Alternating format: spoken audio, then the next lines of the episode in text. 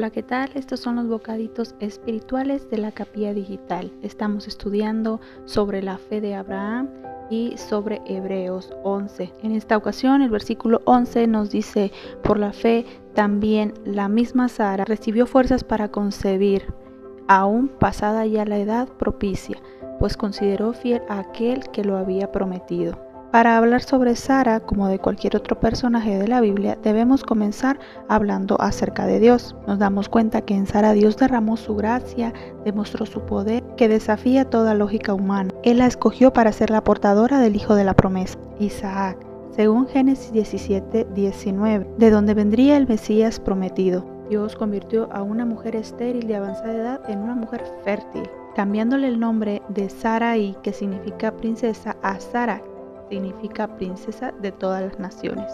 Podemos ver a Sara de diferentes maneras. Tenía debilidades. En Génesis 18 nos dice que era una mujer triste, ya que la infertilidad para las mujeres hebreas era considerada como una desaprobación divina. Ella estaba riendo para no llorar cuando se le es anunciado que sería madre. Una segunda debilidad es que es una mujer que influenció a su esposo para tomar malas decisiones, ya que Génesis 16 nos dice que ella se adelantó dándole a Agar su esclava para que de ellas tuvieran descendencia. Y su última debilidad es el culpar a otros de sus propias decisiones, como culpó a Abraham en Génesis 16:5 y a Agar en Génesis del versículo 6, capítulo 16. De Sara resaltamos su fe en las promesas divinas. Como lo menciona Hebreos 11:11, ella creyó que era fiel quien lo había prometido. Por eso es galardonada en Hebreos 11. Pero esta fe fue forjada tras una desesperanza al ver que cumpliendo los 76 años aún no tenía hijos. Segunda característica a resaltar es que su llanto se convirtió en gozo.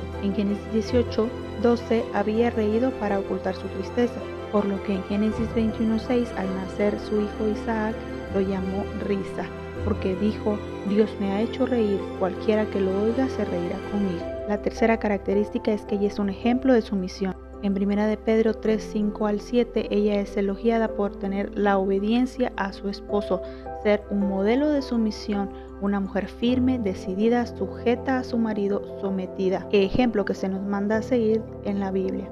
Y una cuarta característica que podemos resaltar es que era una mujer perseverante. Nos muestra que el carácter como cristianos incluye la fortaleza, la mansedumbre y la dulzura.